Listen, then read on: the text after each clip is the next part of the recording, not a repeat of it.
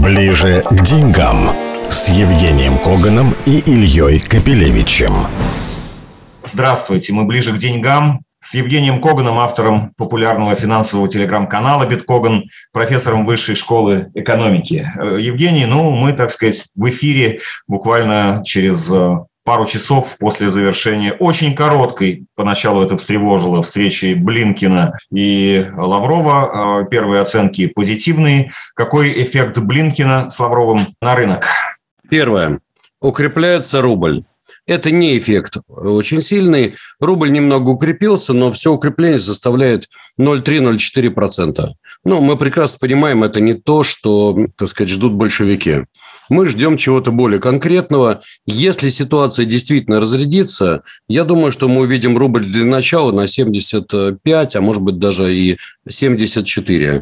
Потому что органически при такой цене на нефть Э, сейчас в моменте 87,5, я имею в виду бренд. Мы должны видеть, естественно, э, кстати говоря, цене на газ, и на металлы, зерно и прочее, всем, чем торгует Россия, мы должны видеть рубль скорее где-то вот на этих уровнях 72-73. Вот. А может быть, если бы не было еще бюджетного правила, то и 65. Так что по-настоящему эффект мы увидим от разрядки только тогда, когда мы увидим действительно уровни хотя бы 74. Вот тогда можем сказать «да, пронесло». Пока так, флуктуации ни о чем, если честно. Жень, ну вот Потому что важный и конкретный я задам. А, как раз в прошлую пятницу, когда мы с тобой разговаривали, а, распродажи иностранными фондами наших активов, они начались и э, полетели дальше. Дальше мы увидели, что российский инвестор частный как раз настроен покупать. А, вот теперь вопрос. Э, с уходом иностранного инвестора с российского рынка – наши голубые фишки уже достигли дна, уже достигли уровня поддержки от, собственно, российского инвестора, которому, в общем, терять нечего, бояться нечего, и вообще ждут огромных дивидендов, которые могут вылиться в двузначные цифры, особенно по тем курсам акций, которые сложились там на момент прошлой недели. Начнем с того, что действительно у нас дивидендная доходность по большому количеству бумаг, она зашкаливает. Я э, специально вчера на канале опубликовал, насколько изменилась дивидендная доходность по большому количеству наших бумажек. И скажу откровенно, она сейчас просто запредельная. По ряду бумаг и 14, 15, да и выше 20% годовых. Это действительно очень здорово. Вот, поэтому наши бумаги действительно экстремально дешевые. Теперь в отношении дно это или не дно. Понимаешь, когда на рынках паника, то инвесторам по барабану, собственно говоря, дивидендная доходность 10, 15 или даже 30. Для инвесторов факт только один. Только то, что страшно. Все остальное неважно. Как это работает? Психологически очень просто. Первый этап морализонского балета. Продают те, которым нужно продавать по декларации. Ну, грубо говоря, например, СДС на страну достигли там уровня 150, там 200 и так далее, автоматически фонд-менеджеры, ну, западные, неважно, не западные, какие угодно, говорят, стоп, мы продаем. Окей. Начинаются продажи, начинается, так сказать, падение рынков. Локальные инвесторы приходят, говорят, ой, мама родная, мы такого не видели, отдайте нам наши деньги, начинают продавать. Эффект снежного кома. Летим дальше. Прибегают отважные ребята, которые кричат, дайте нам эти дешевые акции, мы сейчас типа заработаем хорошо. Да, На дивиденды вот-вот. Дивиденды да, да. да. Да, потому что они кричат, дивиденды же хорошие. На завтра приходят новые продавцы. В итоге у первых ребят, которые вот отважные, у них маржин колы, замечательно их высаживают, потом рынок идет наверх. А будет ли рынок наш э, дешевле? Если честно, экономически нет никаких причин для того, чтобы он был дешевле. Геополитически, психологически, может быть, все, что угодно. Я не устаю повторять одну истину. Акция должна стоить ровно столько, сколько за нее готовы заплатить. Если идет психопатия, за нее много не заплатят. И это факт. Вот и все. Поэтому будет ужесточение риторики, будут наши, так сказать, разговоры о том, что мы покажем всем Кузькину мать, будут разговоры про новые санкции, ничего не спасет. Если начнутся какие-то первые нотки того, что, ребята, давайте жить дружно, я думаю, что наш рынок будет дороже и на 15, может быть, даже на 20%, и это вопрос достаточно быстрый. Вот, собственно, и все. Рулит геополитика и ничего более. Я, честно говоря, писал об этом и думаю, что ничего трагичного не будет. То есть, скорее, какие-то маневры, скорее какие-то, ну, пойми, никому Жень, переходить красную тобой, черту не Жень, нужно. В прошлый раз э, я тебя спрашивал, а ты высказывал мысли э, для тех, кто как раз боится усугубления и боится худшего. Какие защитные активы для них? Ну, и ты там называл сельское хозяйство, медь, золото как таковое, серебро. Скажи, пожалуйста, э, какие-то движения в сторону вот этих активов ты наблюдаешь на рынке? Заметил? Да, конечно, наблюдаю. И я могу с гордостью сказать, что все те, кто держали активы, связанные с золотом, неплохо заработали за последнюю неделю. Золото выросло примерно процента на 2. И, судя по всему, тренд продолжится. Так что акции и Барика, и Ньюмонта, и Кинроса, и других компаний, которые занимаются золотопереработкой, выросли за это время. Это первое. Кстати говоря, выросли защитные инструменты. Говорил, если кто-то хочет поиграть вниз, пожалуйста. Есть защитные тройные и двойные ETF на американский рынок. Они тоже выросли, причем очень здорово выросли. Вот. Но а сельское хозяйство принципиально не падает. Компании не маржинальные российские не падают. Посмотри на ту же «Белугу». Прыгает вокруг 3300, 3500, 3600. Вот, вот весь диапазон. А почему? Потому что банки, брокера маржу под нее не дают. Соответственно, от, отважные головы не готовы скупать эту белугу на падениях, не готовы брать ее в кредит. Ну вот она тебе сильно и не падает, плюс-минус там 2-3-4% туда-сюда. Что у нас падало? Маржинальные бумажки. Сбер, Газпром, Никель и так далее. Не, ну, ну, прежде всего, именно эти компании крупные могут стать объектами санкций. В отличие от, извините, скорее всего, нашего сельского хозяйства, ему эти санкции, в общем-то, ну, там эффект тоже, может быть, нет, вообще нет, не нет, упоминается, нет. про это вообще не вспоминают. А ты знаешь, тут проблема же в другом. Если будет удар по нашим банкам, будет сложнее рассчитываться. Это будет удар, собственно, по всем. Представь себе, ты занимаешься сельским хозяйством. Ты продаешь свою продукцию за рубеж а с тобой рассчитаться элементарно не могут, потому что у тебя счет, например, в ВТБ. Ну, к примеру, вот если, так сказать, они исполнят то, что обещают, например, заблокируют счета банков, да? Ну, как с тобой рассчитаются? Соответственно... Жень, извини, перебил. Мы в тот раз с тобой обсуждали гипотетическую возможность отказаться от российской нефти и газа. И ты, как, в общем-то, и многие, высказывали мысль, что э, это самое страшное, что вообще может быть для мировой экономики в целом сейчас. Поэтому ну, это надо дождаться каких-то уж очень плохих времен. Я хочу сказать, что от нашего зерна мне кажется, отказаться на мировом рынке тоже сейчас почти невозможно. В условиях вообще огромного продовольственного дефицита и роли сейчас, которую, кстати, Россия играет на мировом зерновом рынке. Ну, я, в принципе, с тобой согласен, поэтому я не верю в то, что заблокированы будут счета наших банков, потому что это просто вызовет коллапс и на рынке зерна, и на рынке газа, и на рынке нефти, и прочее, прочее, прочее. Поэтому, понимаешь, а, угрожать и объявлять о том, какого размера будет Кузькина мать, это замечательно. А вот по сути, по сути, я думаю, что когда все посчитают, поймут, что себе дороже. И никто не любит стрелять в собственную коленку. Вот и, собственно, и все. Ближе к деньгам с Евгением Коганом и Ильей Капелевичем. Э, если почитать сегодня Bloomberg, то там даже не Россия сегодня э, на первом плане, по крайней мере, в плане финансовых новостей. Sell-off, то есть коррекция или или вообще распродажа.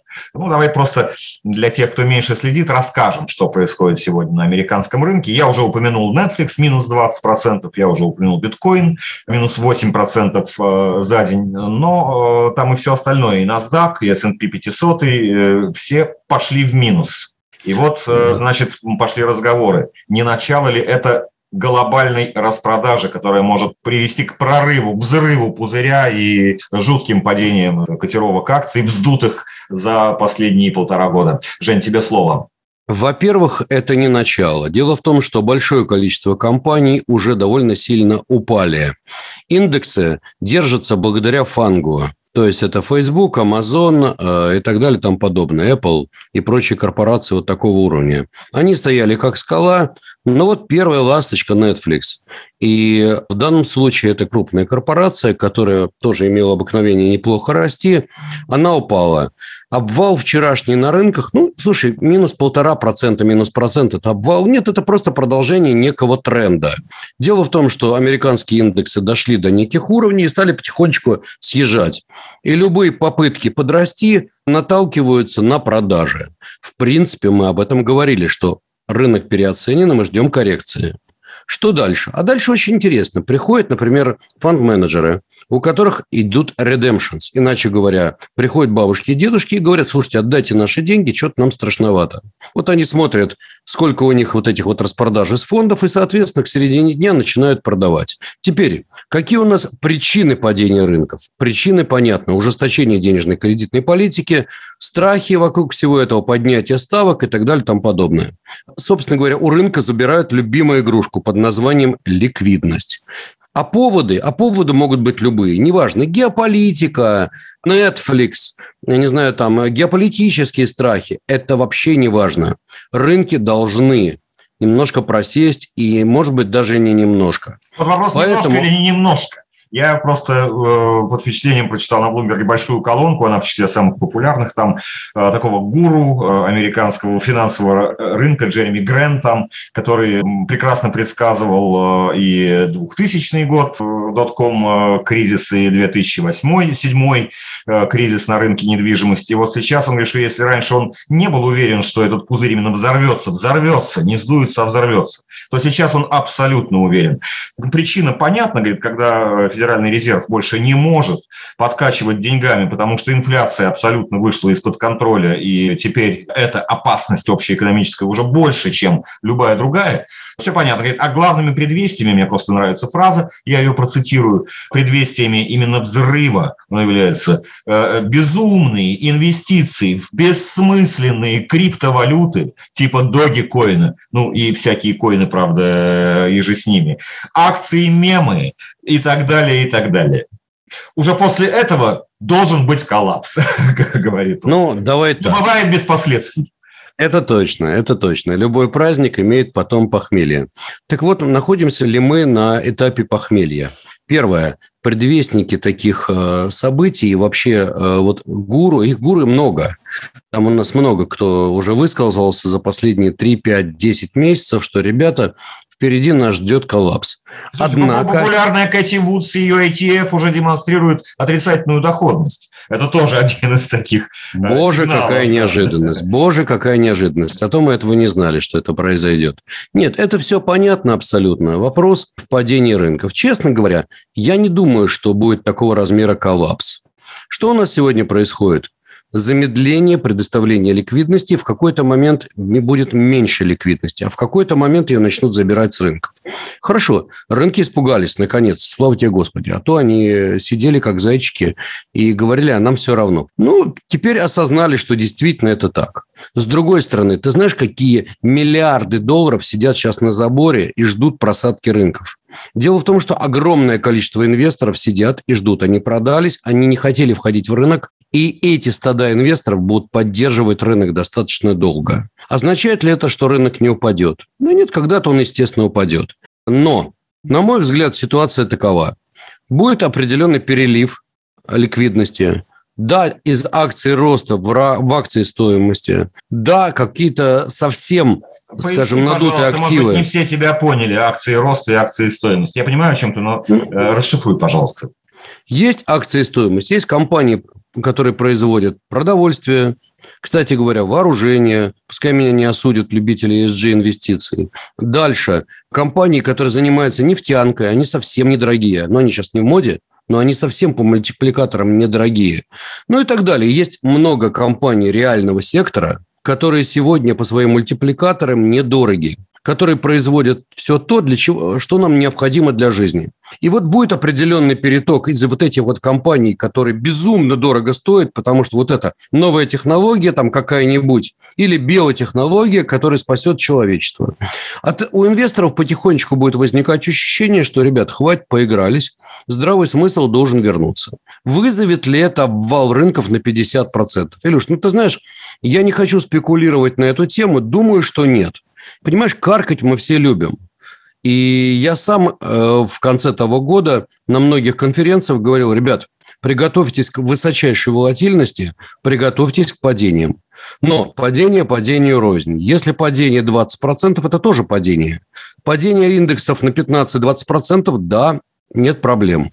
Падение индексов на 50 Вот что-то я сомневаюсь. Вот ну, кстати, такое. упомянутый мной э, Джереми Грантом рекомендует, что делать вот из этих э, жутко переоцененных акций и бессмысленных всяких акций, акций мемов, криптовалют безумных, переходить на рынки развивающихся стран, где переоценки нет. Как ты думаешь, этот процесс пойдет? И затронет ли он Россию, кстати говоря? Ну, начнем с того, что этот процесс уже идет. Американские индексы проседают, NASDAQ от максимальных значений сделал 15% вниз, а китайские индексы неплохо себя чувствуют. Обрати внимание, китайский Центробанк уже два раза за последнее время что сделал? Правильно снизил процентную ставочку. Ну, наверное, насмотрелся на Эрдогана. Но это я шучу, конечно. У них инфляция весьма низкая, и у них с экономикой все отлично. Так вот, китайцы для стимулирования своей экономики, наоборот, снижают ставочку. Это первое. Посмотри на индексы китайские. Могу тебе сказать, что они неплохо растут потихонечку, несмотря на все, так сказать, кризисы, несмотря на противостояние Америки и Китая. Вообще у китайцев сейчас золотое время. Сейчас все видят Россию, Украину, Америку, Европу, забыли про Китай. И Китай тут же начал расти, потому что китайские многие компании весьма недорогие. Второй момент, что касается России у нас экстремально высокая дивидендная доходность. По идее, все деньги мира, если бы не геополитика, должны были быть у нас. Будет этого и не будет. Если будет разрядка, я убежден, что большинство наших компаний могут сделать и 15, и 20, и даже более процентов наверх. Но, знаешь, есть такое понятие от марксизма еще базис и надстройка. Помнишь, мы это изучали да, когда-то? Да. Так вот, базис рынка – это рынок облигаций. У нас экстремально высокая доходность и по нашим корпорациям, по их долгам. И, кстати говоря, по госдолгам. Обрати внимание, у нас инфляция сколько? 8,5 примерно, так? А наши облигации государственные дают 9,5 и так далее. Есть потенциал роста. Вот когда долговой рынок пойдет расти, поверь мне, улетит наверх и рынок акций. Ничего Жень, не в конце спасет. прям коротко. Ты веришь в то, что майнинг и любое, э, так сказать, э, обращение криптовалюты в России действительно запретят? Верить, не верить мы будем в других местах. А что касается майнинга и прочего, смотри, это тренд в нашей стране. Э, регуляторы и контролирующие органы хотят контролировать все. Это некий островок бесконтрольности. Поэтому, ну, конечно, мне бы не хотелось, чтобы просто огромное количество людей, связанных с индустрией, куда-нибудь переезжало. Но я очень боюсь, что это, к сожалению, смогут э, вот эти законы внедрить. Ну, а дальше кто-то уедет, а кто-то уедет, уйдет в серую зону. Ну, сори. Хорошо, Жень, спасибо. Мы были ближе к деньгам с Евгением Коганом, автором популярного финансового телеграм-канала «Биткоган». Счастливо! Всего самого доброго. Ближе к деньгам с Евгением Коганом и Ильей Капелевичем.